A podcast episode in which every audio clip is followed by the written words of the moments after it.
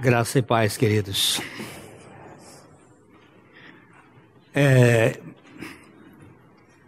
a minha sala estava com um cheiro de mofo muito forte. E aí resolveram fazer uma uma limpeza lá para tirar uma porção de coisa, mas tem uma infiltração na parede. E ao tirar, eu descobri que eu tenho uma tendência de rato de armazenar coisa velha, lá. E nessas coisas velhas, nós estávamos mexendo, eu descobri uma preciosidade que estava, tinha sido digitado, eu ia dizer datilografado, né? tinha sido digitado e tinha se perdido ali dentro. E quando eu achei, eu eu saí gritando eureka, eureka, eureka, porque fazia tempo que eu procurava. É um livro do pastor Abuchaim, chamado A Graça de Deus, A Graça Plena de Deus. É um livretinho que ele ditava nos estudos bíblicos que eram feitos na casa dele. E a Vera, que era a moça que morava com ele, copiava e depois aquilo, copiava a mão, foi digitalizado e, e esse livrinho está aí. É, a capa ficou bem interessante, duas mãos segurando um copo, enquanto o vaso derrama água e ele está derramando, e está derramando, e está derramando. Nós temos um, um cântico do cantor cristão que diz: Chuvas de bênçãos teremos, chuvas de bênçãos dos céus. Gotas apenas nós temos, chuvas rogamos a Deus. Eu não gosto de gota, eu gosto de chuva, chuva plena. E esse é um, um livrinho bem interessante e que trata dessa questão da graça. É, ele conta aqui a história que Moody o grande evangelista, disse que uma menina de quatro anos afastou-se de sua mãe em meio a uma congregação, uma multidão de gente, e a mãe ansiosa procurou-a em vão. Dirigindo-se aos pregadores, pediu-lhes que anunciassem a perda da criança dizendo ser uma menina de quatro anos com vestido cor-de-rosa, sapatinhos brancos, lenço, laço de fita rosa no cabelo, que atende pelo nome de Elizabeth e que se acha perdida na multidão. Quem encontrá-la, por favor, conduzi-la ao tablado. Mas a criança não aparecia. O anúncio foi feito repetidas vezes, a senhora vendo aquela uma senhora, vendo aquela criança, perguntou-lhe: Você é a Elizabeth? Ela respondeu: Sim. Então levou até a sua mãe e essa surpresa, surpresa perguntou-lhe: Filhinha, você não ouviu anunciar que eu estava preocupada procurando por você? Ela respondeu: Sim, mas o anúncio dizia que eu estava perdida. Mas eu achava que não. Por isso não respondi.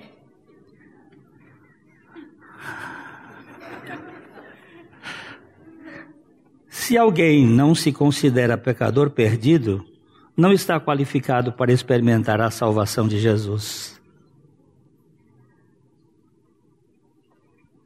A graça é para o perdido. Se você não acha que é um perdido, o que, que adianta pegar graça para você? Não tem graça nenhuma. Mas aquele perdido, aquele que se acha perdido, sabe o valor da graça. Hoje alguém me perguntou assim, pastor, o senhor vai à, à rua? Vou.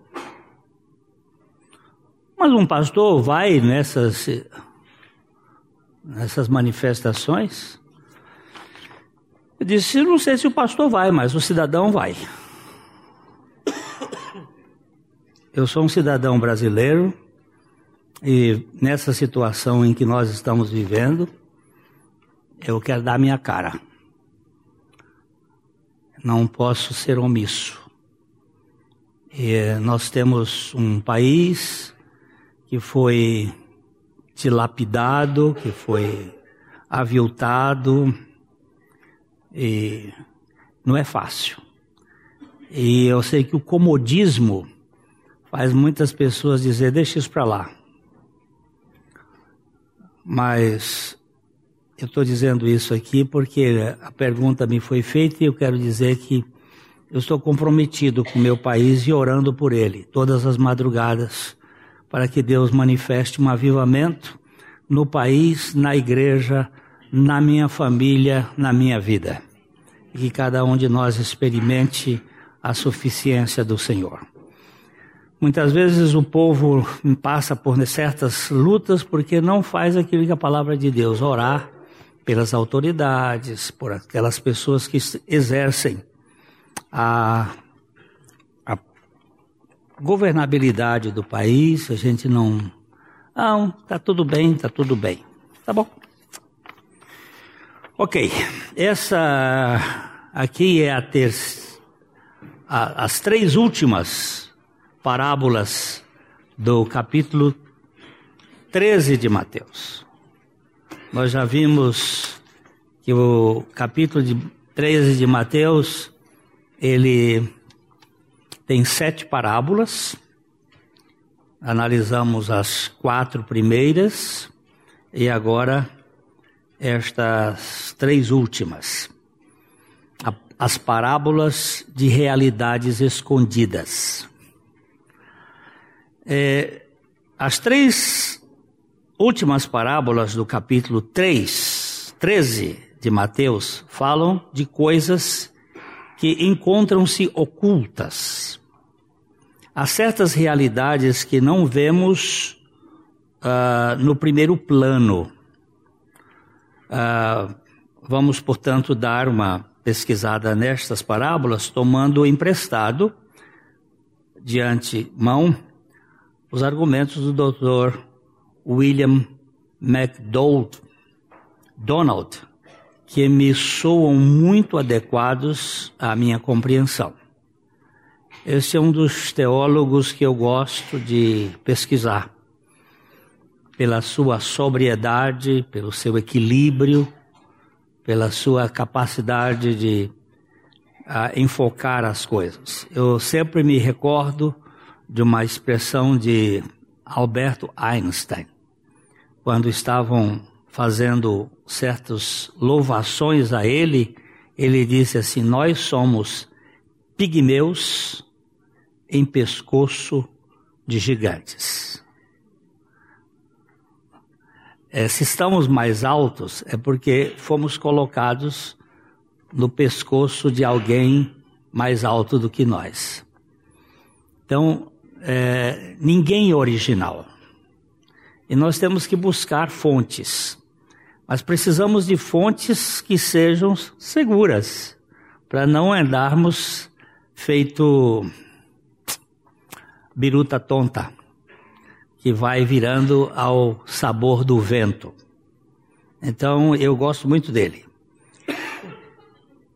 Precisamos examinar a letra, embora precisamos ir além da letra, pois a letra mata, mas o espírito vivifica. As parábolas têm uma mensagem para o seu tempo e outro para a história em qualquer tempo. E sempre há algo que se encontra oculto. Vocês se lembram que o Senhor Jesus falou falando sobre a parábola Vamos abrir aí, por favor. Procura aí é, Mateus 13. Mateus. Hein?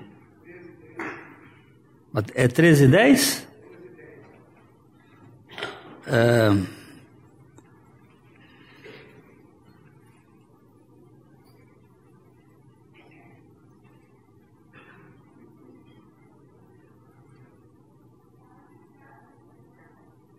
É, vamos lá. Diz aí. Os discípulos vieram e lhe perguntaram: por que o Senhor usa parábolas quando fala ao povo. Ele respondeu: A vocês é permitido entender os segredos do reino dos céus, mas a outros não. Pois ao que tem, mais lhe será dado, e terá em grande quantia. Mas do que nada tem, até o que tem lhe será tirado. É por isso que eu uso parábolas. Eles olham, mas não veem. Escutam, mas não ouvem nem entendem. Cumpre-se, pois, desse modo, a profecia de Isaías que diz: Quando ouvirem o que digo, não entenderão. Quando virem o que faço, não compreenderão pois o coração desse povo está endurecido, ouvem com dificuldade e têm os olhos fechados, de modo que os seus olhos não veem, os seus ouvidos não ouvem, seu coração não entende e não se voltam para mim, nem permitem que eu os cure. Acho que é, ficou muito, fica muito claro aí o que o Senhor está dizendo. Agora, também está cheio de vezes que ele diz: quem tem ouvidos para ouvir, ouça. Um, a primeira, na primeira dessas parábolas, o Senhor diz assim em Mateus 13, 44, nova versão transformadora. Vamos ler juntos. O reino dos céus é como um tesouro escondido que um homem descobriu num campo. Em seu entusiasmo, ele o escondeu novamente, vendeu tudo o que tinha e, com o dinheiro da venda, comprou aquele campo. Que será que ele quis dizer com isso? O reino dos céus é como um tesouro escondido que um homem descobriu num campo. Em seu entusiasmo, ele o escondeu novamente, vendeu tudo o que tinha e, com o dinheiro da venda, comprou aquele campo. O que está por trás disso aqui? Que tesouro é este que estava encoberto? As parábolas do capítulo 13 de Mateus até agora ensinaram que haverá bem e mal no reino, súditos, justificados e injustos. As próximas duas parábolas que veremos mostram que haverá duas classes de justificados os crentes judeus, durante o período antes e depois da era da igreja, e os crentes judeus e gentios durante a era da igreja. Nem todo o povo judeu era salvo. Ele era um povo escolhido, mas nem todos eram salvos. Haviam os justificados entre o povo judeu do Velho Testamento. Aquela turma, que a gente tem uma ideia assim, o arrebatamento da igreja, por exemplo. O arrebatamento da igreja, Deus vai arrebatar todo mundo, não. Deus vai arrebatar a igreja dos salvos, porque tem uma igreja aí que é o joio. Essa turma não vai ser arrebatada, vai ser arrebentada.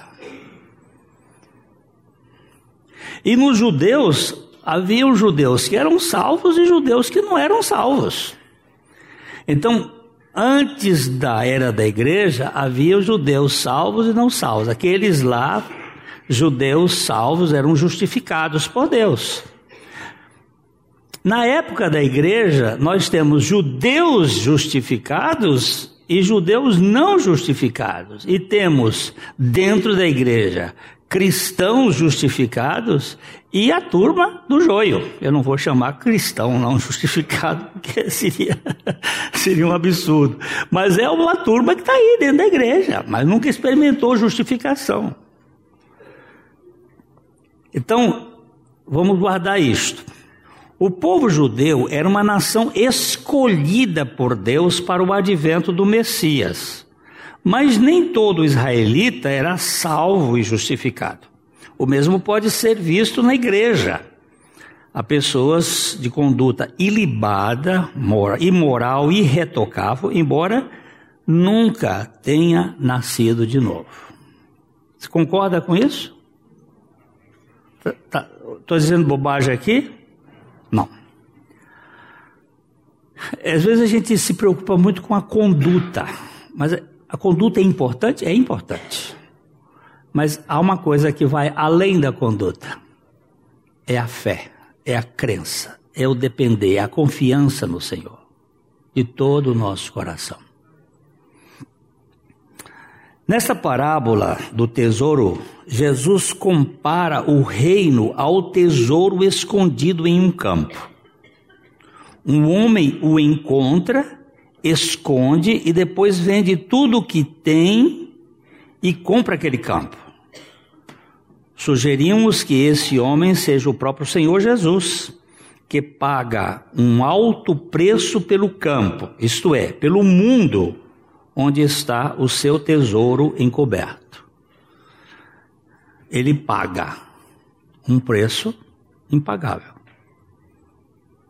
O tesouro, a meu ver, representa o remanescente piedoso dos judeus crentes que existia durante o ministério terreno de Jesus e existirá novamente depois que a igreja for arrebatada deste mundo. Creio que Israel é esse tesouro oculto, pois o Senhor escolheu Jacó para si. Israel é o seu tesouro especial. Salmo 135, 4, vocês não leram comigo.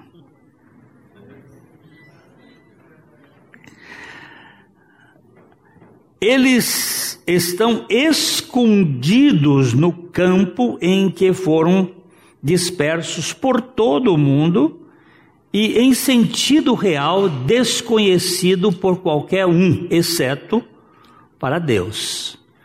Jesus é retratado como descobrindo esse tesouro, depois indo para a cruz e dando tudo o que possuía para comprar o mundo. Vamos ver 2 Coríntios 5, 19. 2 Coríntios 5, 19. Ó, a saber que Deus estava em Cristo reconciliando consigo o mundo, não imputando aos homens as suas transgressões, e nos confiou a palavra da reconciliação. Deus estava comprando o mundo para si. Deu tudo. Deu tudo. Onde o tesouro estava escondido era no mundo. É, a gente tem que entender que Deus escolheu Abraão.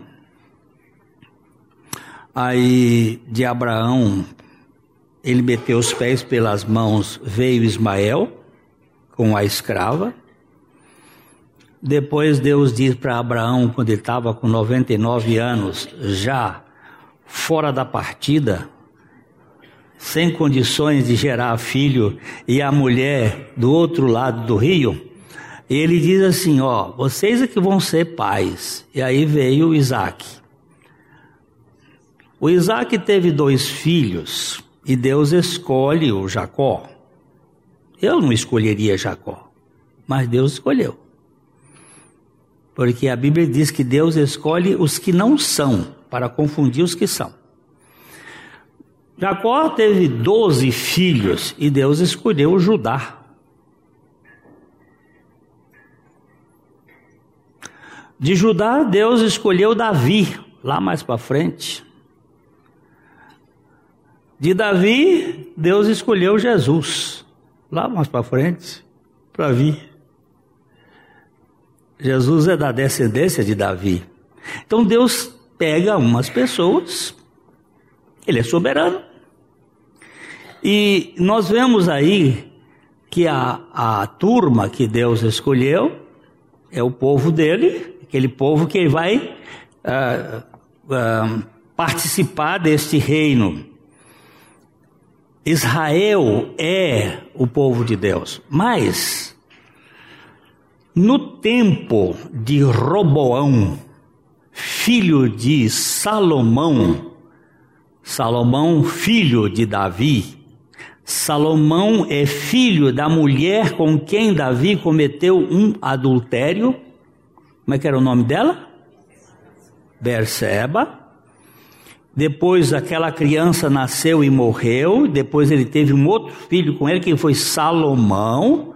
Salomão foi construiu o templo. Salomão teve um filho, Roboão, que acabou pesando a mão nos impostos. Era mais ou menos assim. No tempo de, do, do rei, do, do faraó, José colocou o imposto em 20%.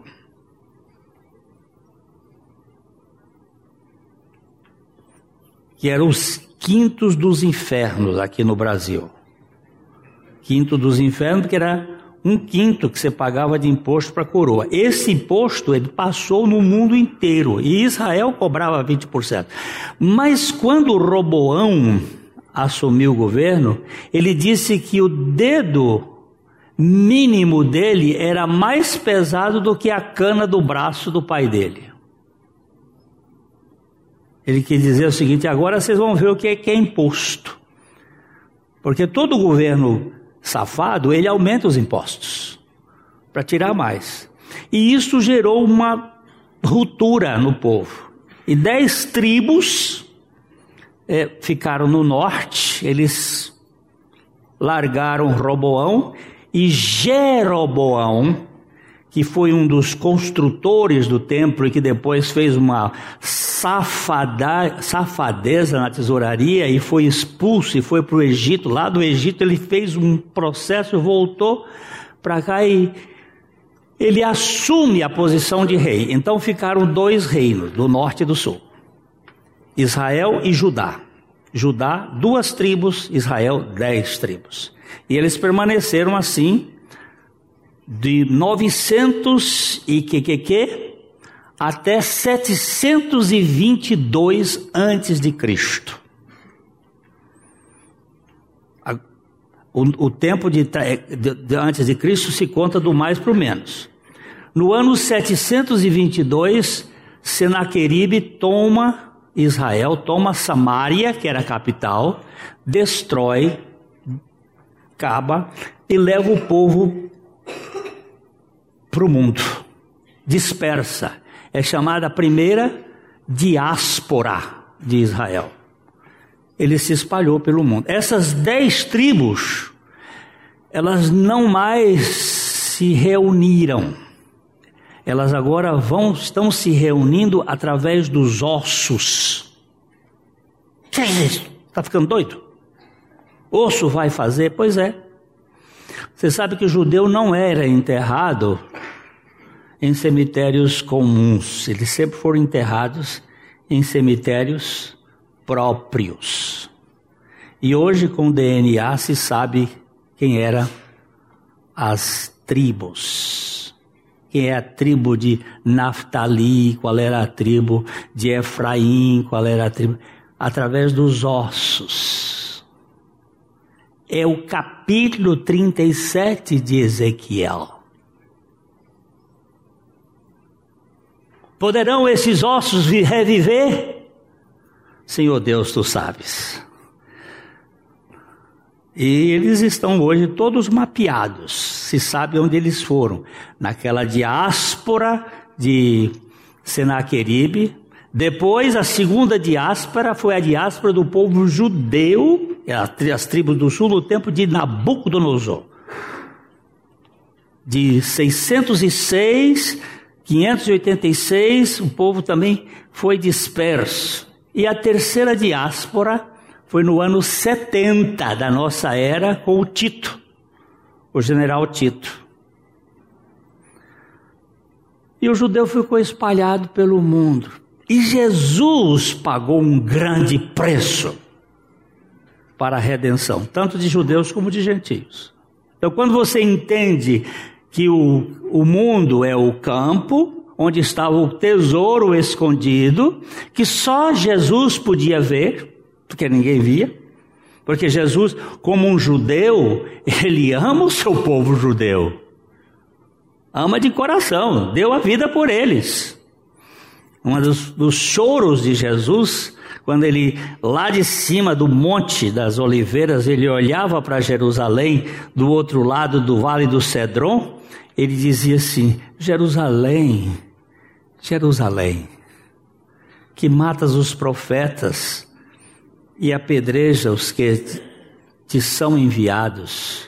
Quantas vezes eu quis ajuntar os teus filhos, como a galinha ajunta os seus pintainhos debaixo das suas asas, e vós não quiseste. Este é o grande tesouro, o povo de Deus, Israel, muitos salvos e outros rejeitaram.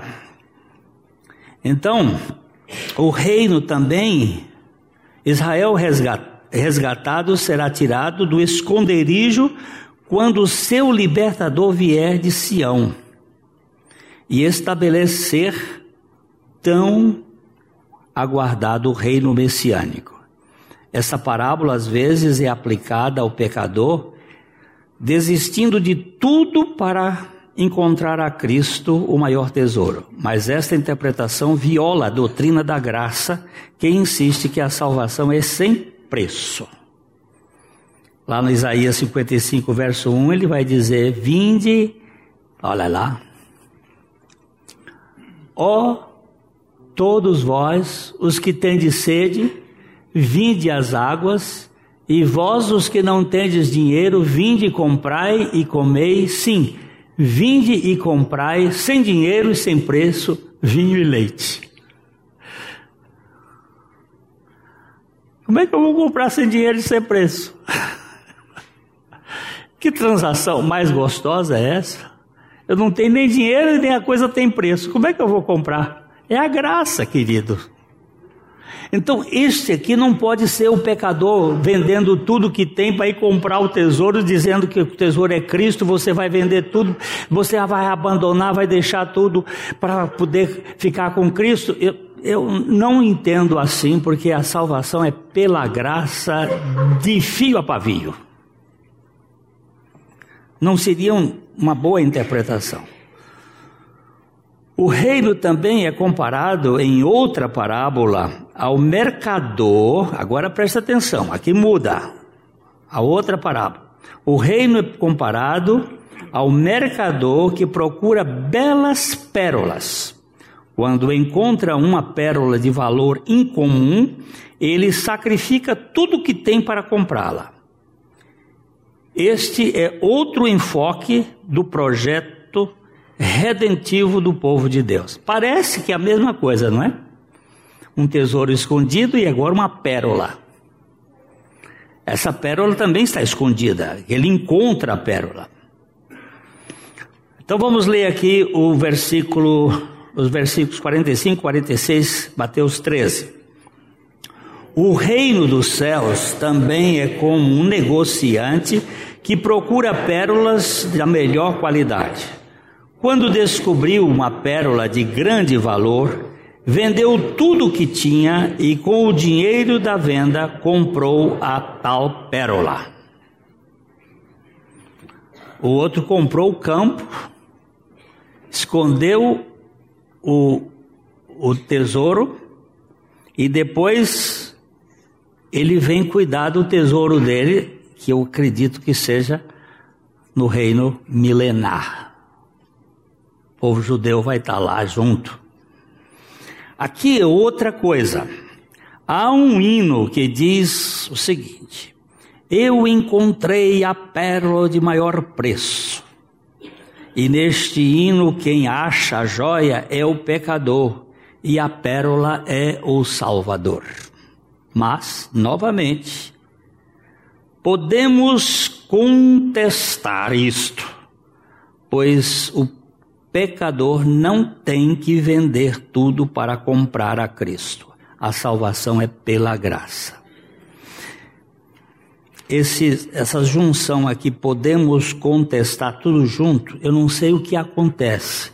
Eu escrevo lá no meu iPad o texto e mando, e ele volta e chega aqui é colado. Acontece com você isso? Também. Não sei como é que ele cola no ar, mas cola. Então estou explicando porque às vezes aparecem uns erros assim.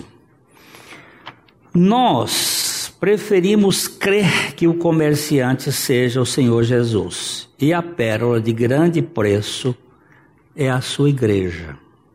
No Calvário, ele depositou tudo o que tinha para comprar esta pérola. Assim como uma pérola é formada dentro da ostra, através do sofrimento causado por uma irritação, a igreja foi formada pelos ferimentos dos cravos no corpo do Salvador. É interessante que na parábola do tesouro, o reino foi comparado ao próprio tesouro. Aqui, o reino não é comparado à pérola, mas ao mercador. Por que essa diferença? O reino lá na primeira parábola é comparado ao tesouro, e aqui não é comparado à pérola, mas ao mercador. Aqui nós vemos o Senhor dando tudo para buscar a sua igreja, a sua noiva. Na parábola anterior, a ênfase está no tesouro, o Israel redimido. O reino está intimamente ligado à nação de Israel. Foi originalmente oferecido a essa nação e, em sua forma futura, o povo judeu será seus principais temas. Deus nunca abandona aquele a quem ele escolheu. E o povo de Israel faz parte desse projeto, porque a Bíblia diz que Deus ele faz com que a maldição caia até a terceira e quarta geração daqueles que o aborrecem, mas a bênção até mil gerações dos que o amam. É, é muito interessante esses, esses exageros de Deus ele tem o julgamento sobre medida, mas a graça é plena.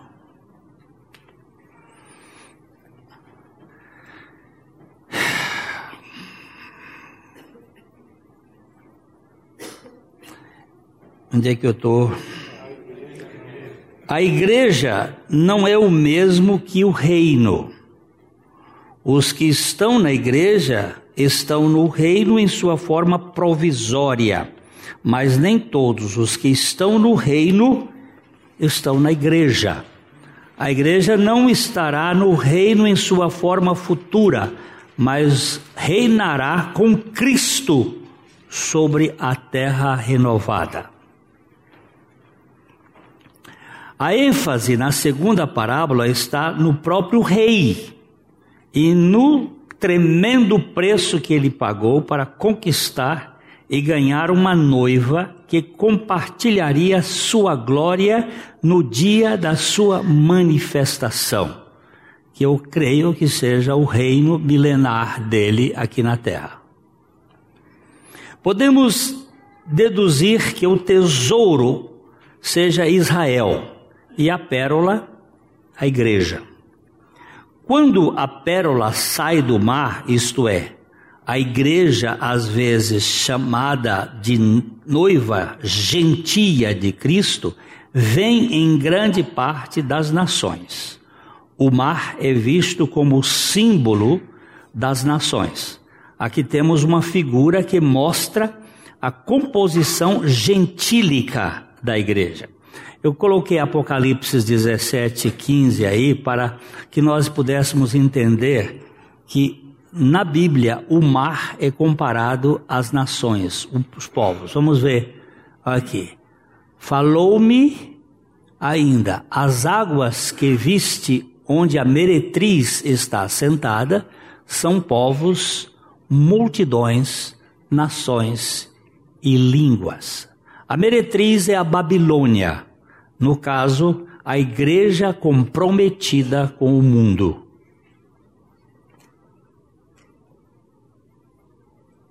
A igreja humanista.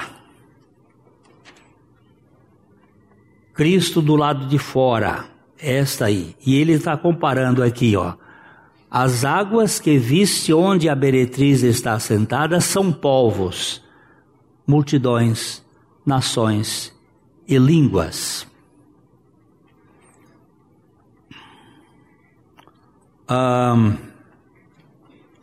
Isso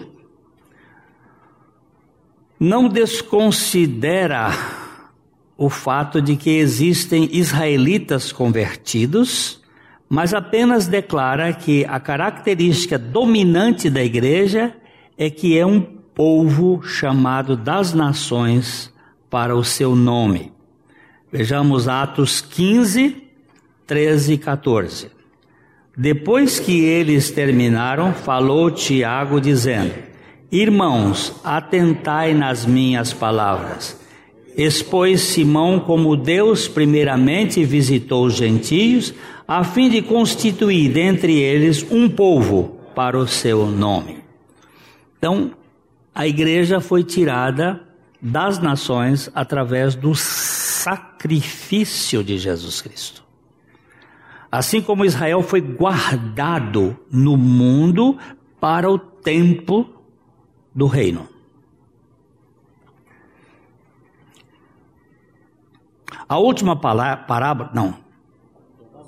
Thomas Brooks sustentava: a graça transforma fichas em moedas de ouro, pedregulhos em pérolas, doença em saúde, fraqueza em força e miséria em abundância. A igreja é a pérola de grande valor retirada das nações por meio do sacrifício do Cordeiro.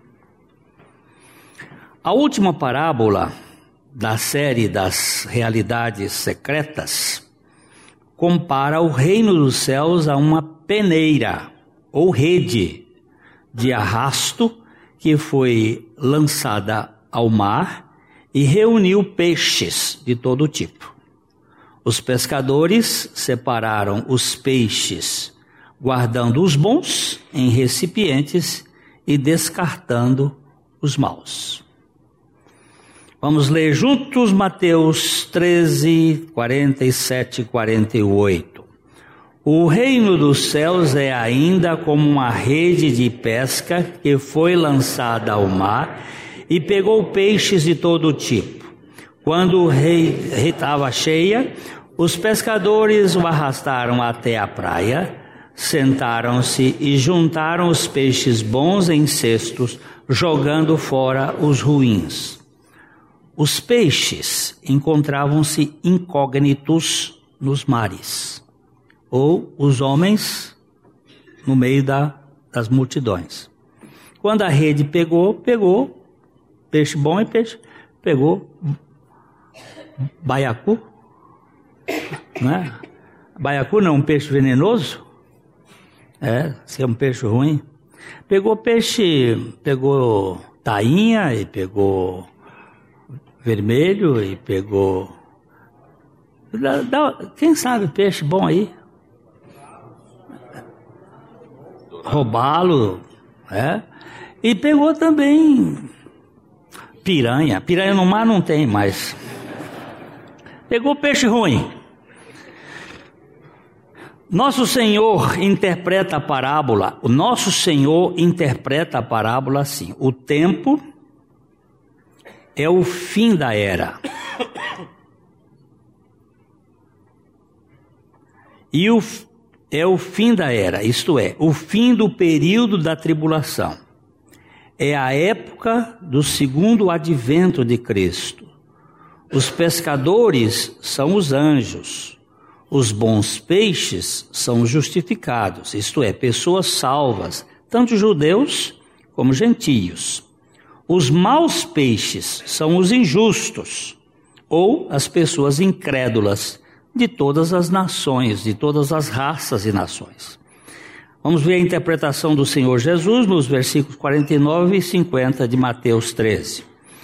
Assim será no fim dos tempos.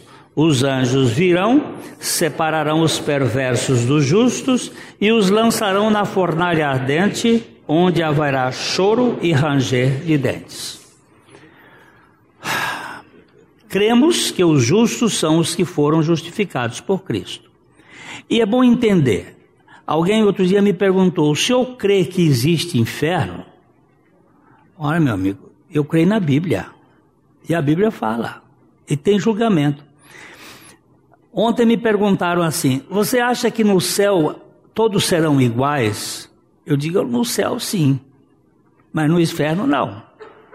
Porque a Bíblia diz que se Corazim, se Betsaida, se Cafarnaum tivessem crido no Senhor, eles teriam uma experiência muito bonita, mas como eles não creram, eles seriam piores do que Sodoma e Gomorra, e que haveria maior rigor contra os de Cafarnaum porque Jesus gastou mais tempo do seu ministério terreno em Cafarnaum do que em qualquer outro lugar.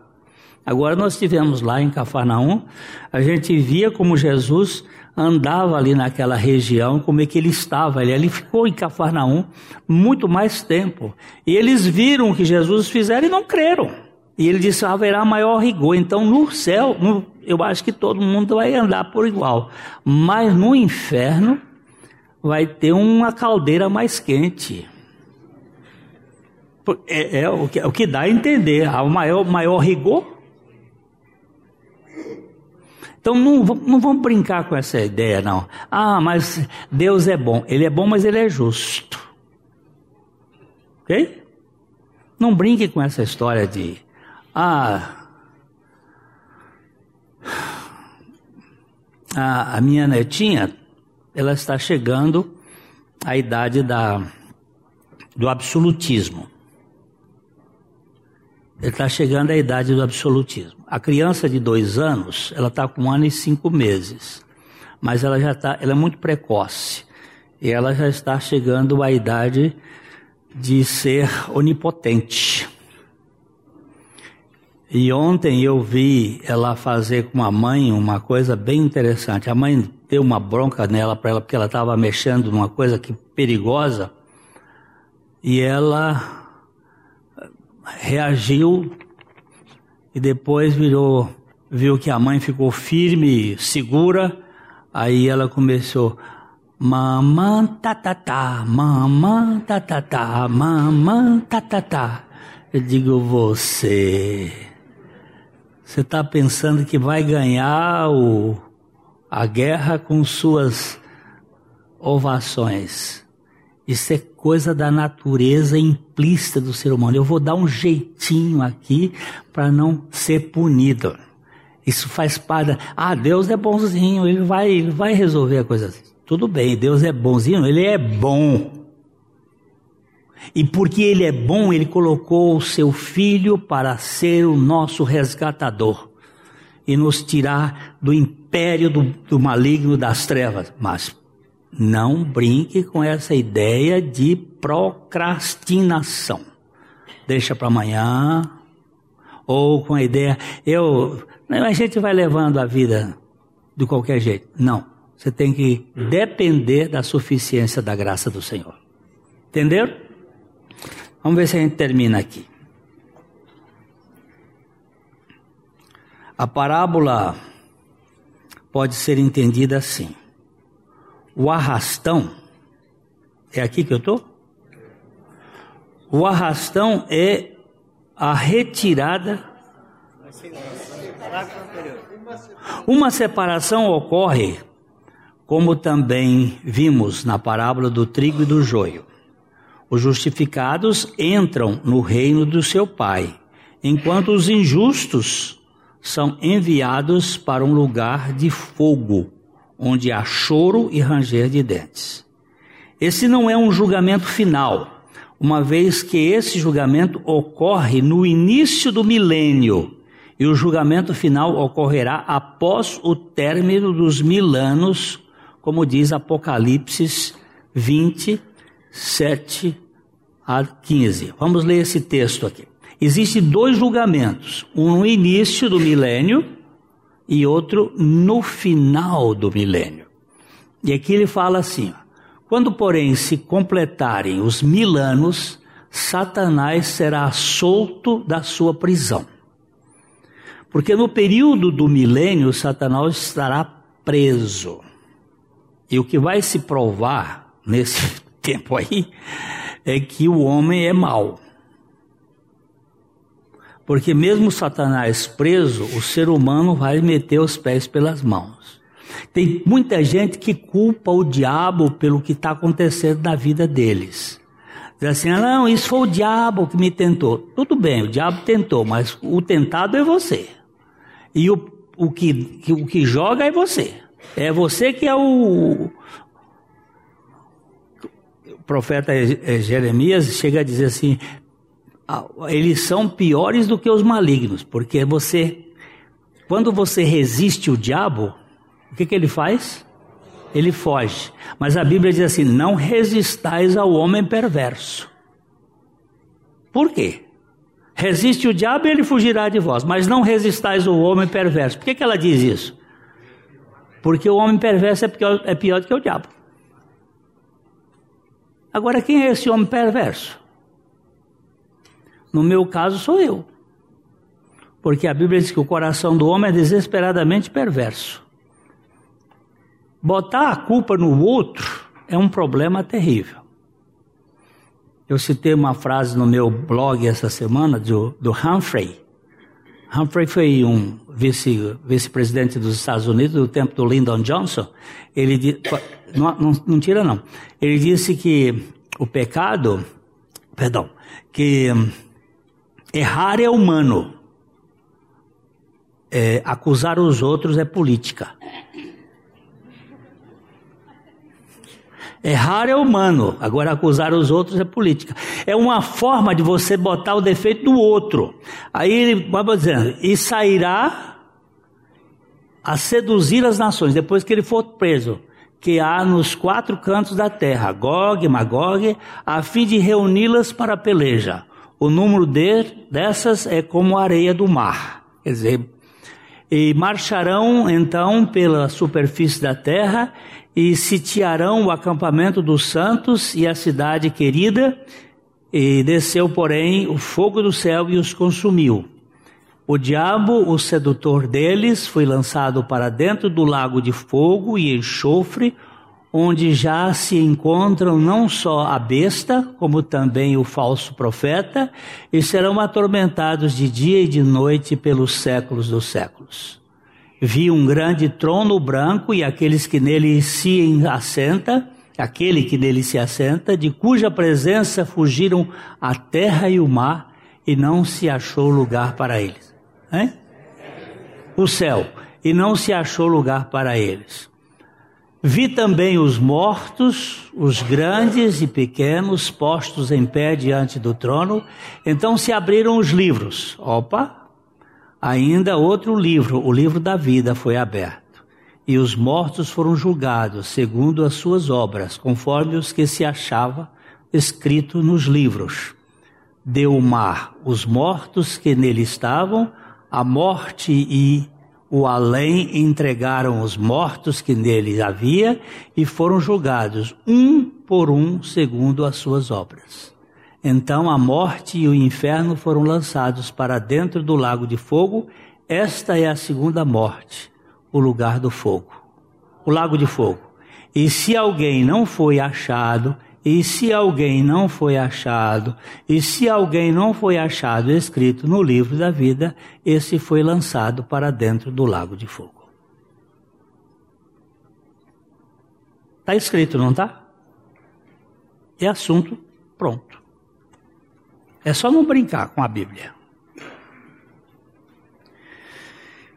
Vamos terminando aqui. A parábola pode ser entendida assim: o, o arrastão é a retirada dos peixes do mar, o qual, como vimos, representa as nações. A parábola refere-se à pregação do evangelho eterno, como acontecerá durante a grande tribulação. Apocalipse 14, 6 e 7. Vi outro anjo que voava no ponto mais alto do céu, levando as boas novas eternas para anunciá-las aos habitantes da terra e toda nação, tribo, língua e povo. Temam a Deus, dizia em alta voz. Deem glória a Ele, pois chegou o tempo em que Ele julgará a humanidade Adorem aquele que fez os céus, a terra, o mar e todas as fontes de água. Tudo isso não pode se referir ao tempo presente de Jesus, nem à igreja, mas ao tempo em que o reino estiver prestes a ser estabelecido. Os anjos serão usados, como é visto claramente no livro de Apocalipse. Os ímpios serão lançados na fornalha de fogo e os justificados permanecerão na terra pelo reino milenar. Esses três, essas três parábolas falam dos propósitos de Deus ocultos em mistério para a salvação de um povo, tanto de judeus como de gentios, para formar a assembleia de todos os redimidos na Nova Jerusalém. Apocalipse 21, 1 e 2. Então vi um novo céu e uma nova terra, pois o primeiro céu e a primeira terra já não existiam, e o mar também não mais existia. E vi a cidade santa, a nova Jerusalém, que descia do céu da parte de Deus, como uma noiva belamente vestida para o seu marido. Eis o grande mistério. A nova Jerusalém é a noiva do Cordeiro. Esta cidade, que é composta de todos os cidadãos redimidos de todas as eras, expressa a glória de Cristo por meio da sua estrutura e dos seus habitantes. Aleluia ao Cordeiro. Apocalipse 21, 22, 26, vamos dar uma olhadinha, que já estamos no finalzinho você tem mais paciência. Nela, isto é, na Nova Jerusalém, não vi santuário, porque o seu santuário é o Senhor, o Deus Todo-Poderoso e o Cordeiro. A cidade não precisa nem de sol, nem da lua para lhe dar em claridade, pois a glória de Deus a iluminou e o Cordeiro é a sua lâmpada. As nações andarão mediante a sua luz, e os reis da terra lhe trazem a sua glória. As suas portas nunca jamais se fecharão de dia, porque nela não haverá noite. E lhes trarão a glória e a honra das nações. Isso é lindo. Isso é muito precioso. É maravilhoso.